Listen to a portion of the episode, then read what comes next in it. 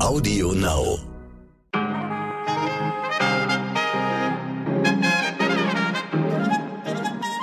Buongiorno, liebe Zuhörerinnen. Heute ist Donnerstag, der 22. September. Ich bin Michelle Abdullahi und das ist eine neue coole Folge heute. Wichtig mit unserer Langversion.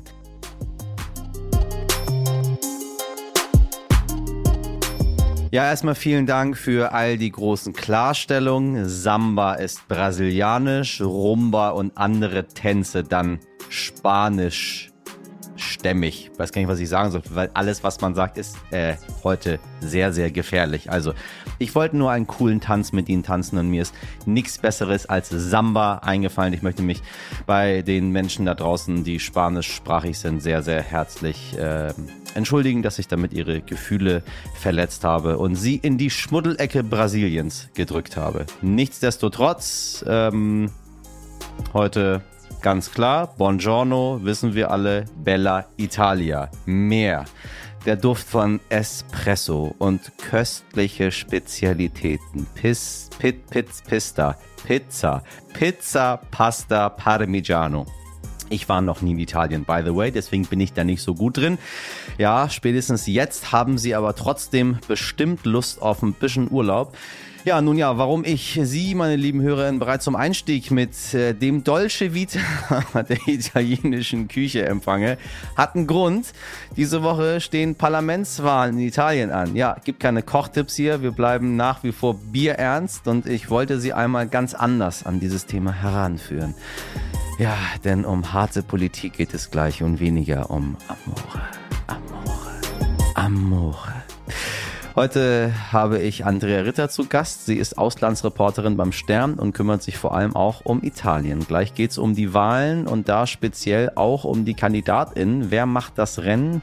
Giorgia Meloni, Matteo Salvini oder vielleicht unser altbekannter Silvio Berlusconi. Jaha, das war kein Scherz. Der tritt auch an. So, nun geht's los.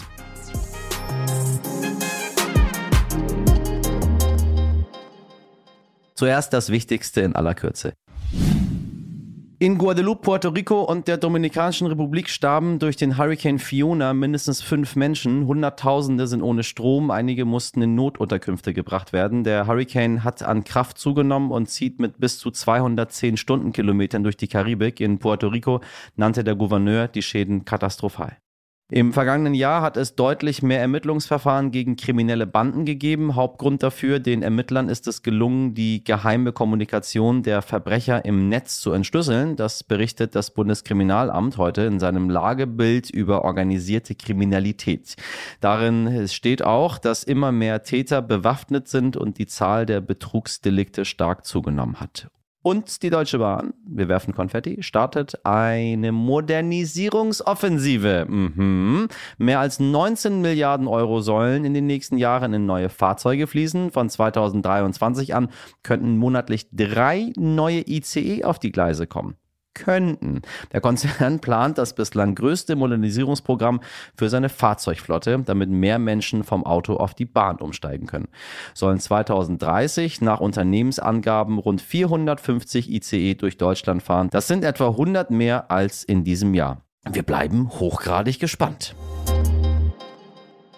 Russlands Staatschef Wladimir Putin hat eine Teilmobilmachung der Streitkräfte angekündigt. In einer Fernsehansprache sagte er, das bedeutet, dass Bürger, die sich in der Reserve befinden, nun der Wehrpflicht unterliegen. Den Angaben zufolge betrifft das rund 300.000 Menschen. Ja, und wie gehen die Russinnen nun um mit dieser Ankündigung? Die Frage gebe ich direkt weiter an meine Kollegin Ellen Iwitz. Sie beobachtet Russland schon lange. Ellen, eigentlich wollte Putin keine Mobilmachung. Warum jetzt doch? Dass Putin sich jetzt dennoch dazu entschlossen hat, demonstriert seine desolate Lage. Ihm gehen schlicht die Soldaten aus. Für Russland ist es ein großer Schock, denn er bedeutet nichts anderes, dass jetzt Hunderttausende junge Männer in die Front geschickt werden. Denn niemand will in den Krieg ziehen. Die Mobilisierung wurde ja schon nur dadurch notwendig, dass sich nicht genügend Freiwillige gefunden haben. Und das, obwohl ihnen für russische Verhältnisse große Summen angeboten worden sind. Wie groß die Panik in Russland ist, zeigt sich schon allein bei den Suchanfragen auf Google. Dort ist die heißeste Frage, wie kann ich Russland verlassen? Und russische Medien, unabhängige Medien, veröffentlichen ganze Listen mit Ländern, in die man jetzt noch ausreisen kann und geben Ratschläge, wie man einer Mobilisierung entkommen kann. Und was will Putin damit erreichen? Mit der Mobilisierung hofft Putin jetzt ein Problem zu lösen, was ihn eigentlich schon seit dem Beginn des Kriegs begleitet. In den ersten Kriegswochen wurde schon deutlich, dass Russland zwar viel schweres Gerät hatte, aber viel zu wenige Soldaten. Die Ukraine hat seit dem Beginn des Kriegs einen sehr wichtigen Vorteil. Sie haben eine Wehrpflicht und setzen sie auch durch.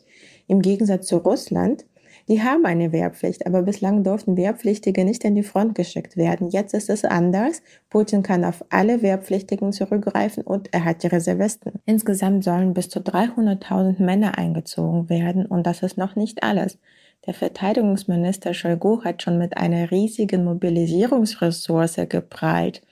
Insgesamt sollen es 25 Millionen Menschen sein, die der Kreml jetzt einziehen könnte. Vielen Dank dir, Ellen. Wie gestern über die Ad-Hoc-Mitteilung von Fortum und Juniper bereits schon angekündigt, wird die Bundesregierung ihr Engagement bei Juniper verstärken. Deutschland wird 99 Prozent der Anteile von Juniper übernehmen. Dieser Schritt ist notwendig geworden, weil die Situation sich seit der Ankündigung des Bundeskanzlers am 22.07. nochmal deutlich verändert, ja verschärft hat. Seit dem 1.9. fließt kein Gas mehr durch Nord Stream 1.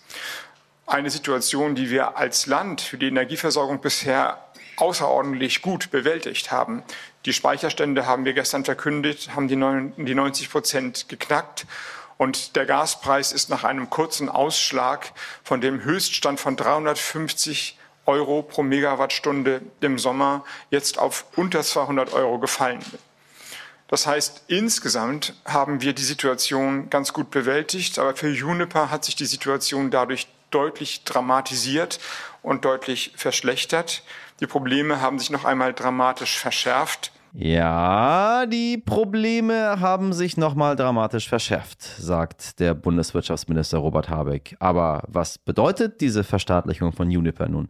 Das kann uns mein Kollege, der Hauptstadtjournalist Thomas Berding beantworten. Die Bundesregierung rutscht damit in die Rolle eines Managers. Sie entscheidet allein, wie es bei dem Gaskonzern weitergeht. Sie muss dafür sorgen, dass die Geschäfte weitergehen und die Kunden von Uniper weiter beliefert werden. Denn Uniper ist der wichtigste deutsche Gasimporteur. Er beliefert fast jedes zweite deutsche Stadtwerk und auch rund 40 Prozent der deutschen Haushalte. Außerdem ist Uniper der größte LNG-Importeur. Flüssiggas ist die Zukunft. Die Bundesregierung setzt auf Flüssiggas LNG als Alternative zum russischen Erdgas. Mit der Verstaatlichung von Uniper sichert die Bundesregierung also auch die Versorgungssicherheit. An der Verstaatlichung führte deshalb jetzt kein Weg vorbei. Erst vor wenigen Tagen hatte Uniper um einen weiteren Milliardenkredit gebeten. Die Pleite von Uniper stand offenbar kurz bevor, deshalb musste die Regierung jetzt handeln. Und welche Auswirkungen hat die Verstaatlichung von Juniper auf die Gasumlage? So genau ist das noch nicht klar. Vor allem die Frage, wie lange soll die Gasumlage eingefordert werden? Sicher ist nur, sie soll wie geplant zum 1. Oktober kommen, wie es heißt, als Brücke, bis die Verstaatlichung von Uniper abgeschlossen ist. Das soll mindestens drei Monate dauern, sagt Wirtschaftsminister Habeck. Ob die Gasumlage danach weitergeführt wird, ist unklar. Habeck sieht verfassungsrechtliche Bedenken, denn die Bürger könnten dann doppelt zur Kasse gebeten werden. Einmal als Steuerzahler für die Verstaatlichung und dann als Gaskunden für die Gasumlage. Im Finanzministerium sieht man das anders. Dort ist man überzeugt, dass alles sehr rechtlich einwandfrei ist. Keine Überraschung, denn Christian Lindner will keine weiteren Schulden machen. Er pocht auf die Einhaltung der Schuldenbremse. Das hat er seinen Wählern versprochen. Also, da kann man gespannt sein, wer sich am Ende durchsetzen wird. Sicher ist aber jetzt schon mal die Bürger, die Gaskunden sind von diesem ganzen Hin und Her zu Recht sehr genervt. Vielen Dank an Thomas Berding. Eigentlich standen alle Zeichen auf einen Neuanfang, als der parteilose Ministerpräsidentschaftskandidat Mario Draghi am 13. Februar 2021 Ministerpräsident von Italien wurde. Alle Italiener hatten die Hoffnung auf ein stabileres und besseres Italien, bis er im Juli 2022 seinen Rücktritt als Regierungschef angekündigt hat, weil er das Vertrauen seiner Koalitionspartner verloren hatte. Nun stehen diese Woche am Sonntag die Wahlen an, um eine passende Neubesetzung für seinen Posten zu finden. Weht bald in Italien ein neuer Wind? Wenn Sie mich fragen, liebe HörerInnen unserer heute wichtig Community, dann sage ich ganz klar ja, denn unter den Kandidatinnen sind unter anderem Ex-Ministerpräsident und mehrmals verurteilter Steuerbetrüger Silvio Berlusconi, außerdem mit von der Partie Ex-Innenminister Matteo Salvini und Giorgia Meloni, die zurzeit in allen Wahlumfragen vorne liegt und selbst die ultrakonservativen Gruppen unterstützt. Nun wollen wir uns mal einen genauen Überblick über die Wahl und die generelle Lage in Italien verschaffen und deswegen spreche ich mit der Auslandsreporterin des Stern, Andrea Ritter. Andrea, ich grüße dich. Hallo, ich grüße dich auch. So, ein, eines meiner ähm, eines meiner Lieblingsthemen, Wahlen in Italien. Äh, ein Land, was ja eigentlich alle fünf Minuten gefühlt neu wählt. Äh, die gleichen Menschen zirkulieren da einmal immer so durch. Äh, jemand, der vor 20 Jahren mal Ministerpräsident war, wird wieder Ministerpräsident. Ähm, dann gibt es riesengroße Bündnisse, Mitte, rechts, links. Ähm, die Kommunisten spielen auch ein bisschen rum. Äh, was ist jetzt los? Warum genau wird in Italien nun schon wieder neu gewählt? Könntest du das mal einmal mit den Hintergründen vielleicht ähm, mal, mal ähm, äh, zusammenfassen? Ja, also zunächst vielleicht mal der Eindruck täuscht nicht, dass es ein gewisses äh, Chaos in dem System gibt und das tatsächlich sehr häufig neu gewählt wird. Nun war es so, dass ja im Juli ähm, Mario Draghi zurückgetreten ist. Das war der Ministerpräsident und er hatte unter sich vereint die Koalition der nationalen Einheit. Also ganz viele verschiedene Parteien hatte er zusammengefügt. Das war so eine pragmatische Regierung, technokratisch kann man auch sagen das ist ein Modus, der in Italien relativ häufig eingesetzt wird. So, nun trat er aber zurück, weil seine Koalition sich zerlegt hat. Die Einheit bestand nicht mehr, Bündnis aufgelöst. Neuwahlen am 25. September. Ähm, dort liegen nun vorne äh, drei Parteien, die man zusammenfasst als Mitte-Rechts-Bündnis. Äh, das ist einmal Silvio Berlusconi, den kennt man vielleicht noch, weil er war ja schon mal Regierungschef. Wer kennt ihn nicht? Dann ist es Matteo Salvini, den kennt man möglicherweise auch ein bisschen. Der war äh, kurzzeitig Außenminister und ist vor allem durch seine martialischen Sprüche und äh, aufgefallen und die, durch die Auseinandersetzung damals mit Frau Rakete und, das, äh, und dem Flüchtlingsschiff. Und dann gibt es jetzt neu im Spiel gewissermaßen, für uns zumindest, Giorgia Meloni. Und das ist die Frau, die zurzeit auch vorne liegt. Letzten Umfragen bekommt allein ihre Partei, die Fratelli d'Italia, also die Brüder Italiens, ähm, weit über, nicht weit über, aber über 25 Prozent. Das letzte war jetzt 27 Prozent. Und die drei im Bündnis liegen eben vorne. Normalerweise würde ich ja jetzt fragen, ähm, wie sehen das denn die Menschen? Wie stehen die Menschen in Italien äh, den Neuwahlen gegenüber?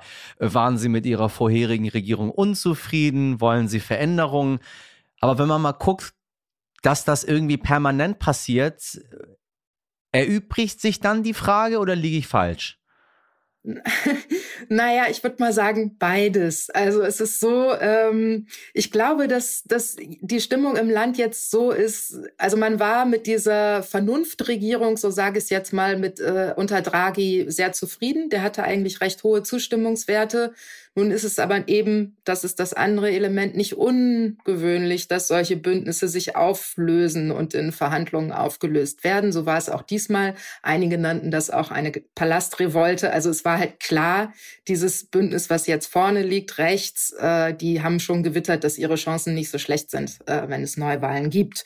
Hinzu kam, dass das Ganze im Sommer passiert ist, also dass Draghi zurücktrat im Sommer was ein ganz ungünstiger Zeitpunkt ist, um ein Land in den Wahlkampf zu schicken. Und ähm, ich war jetzt mit einer Kollegin äh, vor Ort, das war so Ende August, jetzt bis in den September rein. Und man merkte, es ging jetzt erst so langsam los, dass die Italienerinnen und Italiener überhaupt sich damit beschäftigt haben, dass sie jetzt schon wieder wählen gehen müssen.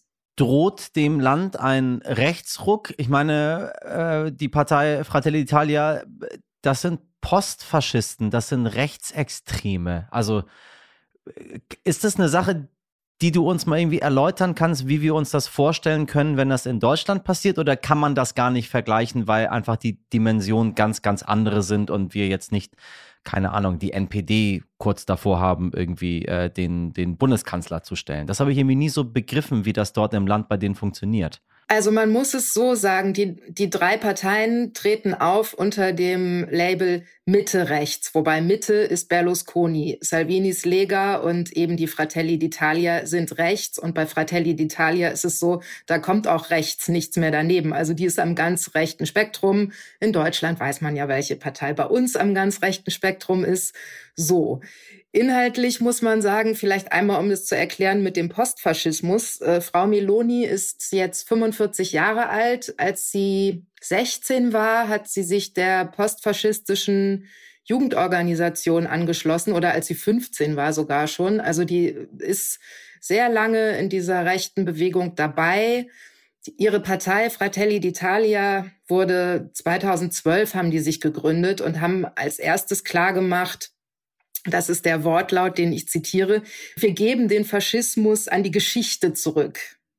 Richtige Distanzierung, finde ich, sieht auch irgendwie anders aus. Äh, Fakt ist, es tauchen immer wieder Fotos auf, wo man halt auch Angehörige dieser Partei dubiose äh, Grüße machen sieht. Äh, es gibt Verbindungen auch noch zu Gruppen, die noch weiter rechts stehen. Mhm. Ja, also das, das ist es. Inhaltlich bei ihr ist es so, dass sie, äh, je näher die Wahlen jetzt kommen, desto gemäßigter wurde ihr Ton. Also sie hat jetzt keine Parolen mehr äh, von der Wahlkampfbühne durch die Lautsprecher gejagt, die, die wirklich rassistisch wären. Das, das verbittet sie sich auch. Also das will sie auch nicht.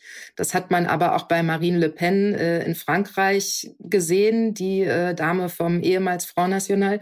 Also es findet eine, eine gewisse Entschärfung statt. Aber trotzdem, ich habe ihre Autobiografie gelesen, also von Frau Meloni, und man muss sagen, das ist inhaltlich, ist es, liest es sich einfach tatsächlich wie ein, wie ein Programm von, von der identitären Bewegung. Also ihr geht es viel um Identität. Die Nation soll gestärkt werden, die natürliche Familie, wie sie es nennt, äh, die Tradition, das ist so ihr Wortlaut. Du hast Le Pen kurz angesprochen, äh, hast Meloni und Le Pen auch miteinander verglichen, äh, dass die doch relativ ähnlich sind in dem, wie sie auftreten, was sie sagen, was sie wollen, was sie machen. Äh, Le Pen ist nun gescheitert, Macron ist nach wie vor in Frankreich Präsident. Das wird in Italien wahrscheinlich anders ausgehen. Ja, Frankreich hat, ist eine Präsidialrepublik. Da bleiben am Ende nur zwei Leute übrig. Und bisher war es immer so, man wählt nicht die rechtsextreme Person. So einfach erklärt. In Italien ist es nicht ganz so einfach. Das System ist im Grunde ein bisschen näher an unserem. Äh, födera föderale Strukturen, Parteibündnisse. Ja, und äh, weil sich diese Parteien jetzt äh, geeinigt haben und zu dritt auftreten, werden sie das wohl machen. Also jetzt. Äh, was dann daraus folgt, muss man sehen. Aber es ist äh, ein Rechtsruck, um das nochmal ganz klar zu sagen, weil Italien wäre das erste westeuropäische Land äh, mit einer Ministerpräsidentin, die auf europäischer Ebene ganz klar ähm, für die Linie von Viktor Orban in Ungarn steht. Sie selbst sieht sich sehr nah an der polnischen PiS-Partei, äh, die ja auch den Rechtsstaat abgebaut haben. Das wird sie in Italien sicher nicht machen können. Aber man muss einfach sagen, das sind Kräfte, die die EU auch verändern wollen. Und zwar weg von der Kooperation hin zu einer stärkeren Handhabe der Nationalstaaten. Und gewisse Vereinbarungen, die wir jetzt im Zuge der Pandemie meinetwegen getroffen haben. Italien bekommt sehr viel Geld eigentlich für den Wiederaufbau aufgrund der Entscheidungen, die auf europäischer Ebene getroffen wurden. Das, das ist, äh, wollen die so nicht machen. Also die wollen eigentlich zurück zu den Nationalstaaten und man macht ein bisschen gemeinsame Verteidigung oder so. Das sind meistens die Dinge, die sie sagen. Du hast die Polen genannt, du hast Orban in Ungarn genannt. Jetzt äh, sprechen wir über Italien. Ich würde noch äh, zwar außerhalb der EU, aber in Europa die Schweden noch mit dazu nehmen, äh, wo es auch jetzt gerade einen Regierungswechsel gibt. Was bedeutet das Ganze für, für Europa, wenn so signifikante Länder, so, so, ich möchte sie gar nicht starke Länder nennen, aber so, so bekannte Länder, wo wir wissen, wofür die stehen, wo wir auch wissen, wo die liegen, wo wir vielleicht auch mal im Urlaub waren. Äh, was bedeutet das für Europa, wenn wir dort nach rechts rücken? Ist das überhaupt schlimm oder ist das einfach der Gang der Zeit und dann ist es so am Ende? Dann geht es auch wieder irgendwann in eine andere Richtung. Das ist immer so die Hoffnung, die man hat. Äh, die Hoffnung gilt, besteht sicher auch für Italien. Es ist immer so ein bisschen okay, man, man muss dann mal gucken, was sie auch machen, äh, wenn diese Leute an der Macht sind. Beunruhigend ist es insofern, als es natürlich die Zusammenarbeit auf europäischer Ebene erschwert. Das ist einfach so. Je mehr Blockierer man da drin hat, desto länger dauert das Ganze. Ist ja jetzt schon manchmal recht langwierig, bis eine Entscheidung getroffen werden kann. Hinzu kommt, wir befinden uns in einer völlig anderen Situation, weil in der Ukraine ist Krieg. Das heißt, die EU muss handlungsfähig sein eigentlich im Moment und äh, müsste viel weniger Zeit darauf verwenden, sich mit ihren Kritikern in den eigenen Reihen auseinanderzusetzen. Das heißt nicht, dass man die übergehen soll, aber es wird natürlich immer schwieriger, an einem Strang zu ziehen, sage ich mal. Und äh, es wird sich zeigen, was daraus folgt. Schauen wir mal, wie lange diese Regierung durchhält. Vielleicht ähm, haben wir ja bald wieder Wahlen. Ähm, abschließend vielleicht noch ein bisschen was Buntes. Äh, Italien ist ja immer gerne so, dass äh, auch ältere Menschen kandidieren. Und mit älteren Menschen meine ich wirklich sehr, sehr äh, alte Menschen. Äh, bei Berlusconi war es ja schon so ein bisschen, wo man sich dachte, hm, der Mann ist über 80, was ist da los? Jetzt haben wir äh, Gina Lollobrigida, ähm, 95 Jahre alt. Äh, 95 kandidiert tatsächlich bei den Parlamentswahlen. Ähm, warum? Und Och, wie stehen ihre Chancen? Ach, ich würde mal sagen, warum nicht? Ne? Also es ist eine Demokratie, kann sich, also sie hat es geschafft, sich auf, äh, aufzustellen und äh, ja, es, es ist natürlich insgesamt ein bisschen so bunt ist das Thema eigentlich nicht, weil Italien ist noch stärker als Deutschland einfach auch eine überalterte Gesellschaft. Also man weiß seit Jahrzehnten, junge Leute ziehen da weg, weil die keine Perspektive in ihrem Land sehen, obwohl sie das Land sehr lieben. Ich meine, wer liebt Italien nicht? Es ist im Grunde ein Trauerspiel, was da abläuft. Und, und eine Regierung Meloni, auch das muss man mal sagen, wird diesen Trend noch verstärken, weil dann haben jüngere Menschen die gut ausgebildet sind, erst recht keine Lust mehr da zu bleiben. Andrea, ähm, ich würde eigentlich ungern sagen, es bleibt spannend, aber äh, ja, ja, ich sag's einfach nicht. Wir warten ab und hoffen, dass es schnell vorbei ist. Dankeschön. Danke dir. Heute nicht ich.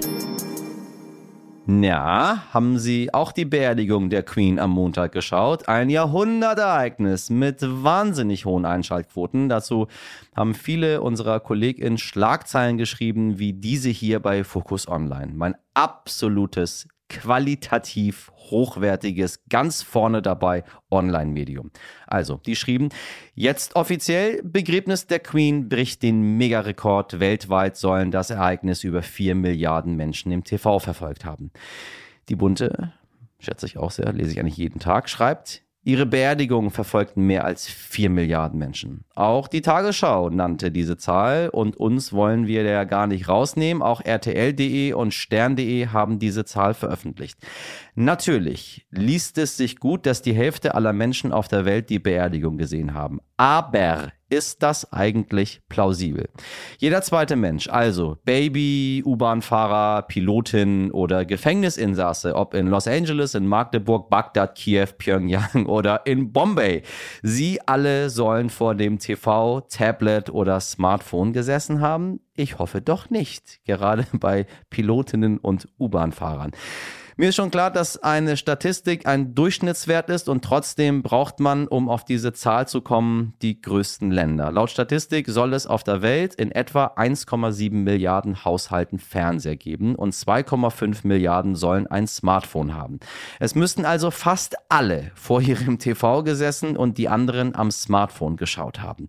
Unsere Kolleginnen von Übermedien waren auch ganz schön stutzig und haben recherchiert, dass die Zahl von 4,1 Milliarden zuallererst Carolina Beltramo von WatchTVAbroad.com veröffentlicht hat. Sie schrieb als Prognose, die Liebe und Bewunderung für Queen Elizabeth II. in aller Welt ist so groß, dass ihre Beerdigung dafür bestimmt ist, das größte Live-Fernseh-Event in der Geschichte zu werden. Es werden nicht weniger als 4,1 Milliarden Menschen erwartet, die am Montag einschalten. Wie sie auf die Zahl kamen, dazu gibt es keine Erklärung. Und so ging die Zahl von 4,1 Milliarden um die Welt. Die britische Boulevardzeitung Daily Mail hat als eine der ersten diese Zahl aufgegriffen und zwar schon vor der Beerdigung als Prognose. Dann haben auch Nachrichtenagenturen diese Zahl übernommen, die Carolina in die Welt gesetzt hatte. Besonders absurd ist nicht nur die Nachkommastelle, also 4,1 Milliarden als Schätzung, ist völlig völlig unseriös. Nein, erstaunlich ist auch, dass diese Prognose dann auch tatsächlich so eingetreten ist. Es wird mit 4,1 Milliarden ZuschauerInnen gerechnet und tata, am Ende waren es wirklich mehr als 4 Milliarden ZuschauerInnen. Wahnsinn. Was für eine Punktlandung, Euer Majestät. Natürlich tun diese 4,1 Milliarden am Ende keinem weh und trotzdem sollte man generell fragen, ist das plausibel? Ja, das einmal als Wort zum was haben wir heute? Donnerstag für Sie, liebe Leute. So, und das war es auch von heute wichtig für diesen Donnerstag. Ich hoffe, ich konnte Sie gut informieren und auch ein bisschen sensibilisieren. Das ist manchmal auch ganz gut. Und mit der Geschichte rund um die 4,1 Milliarden haben Sie nun auch etwas zum Weitererzählen heute. Bei Fragen und Antworten schreiben Sie uns auch gerne an heute wichtig Stern. In der Redaktion heute für Sie im Einsatz Mirjam Bittner, Dimitri Blinski, Laura Chapo, Jennifer Heinzel und Carla Wöllner. Produziert wurde diese Folge von Wake One für Sie. Ich bin morgen wieder ab 5 für Sie da. Machen Sie was aus diesem Tag. Ihr Michel Abdullahi.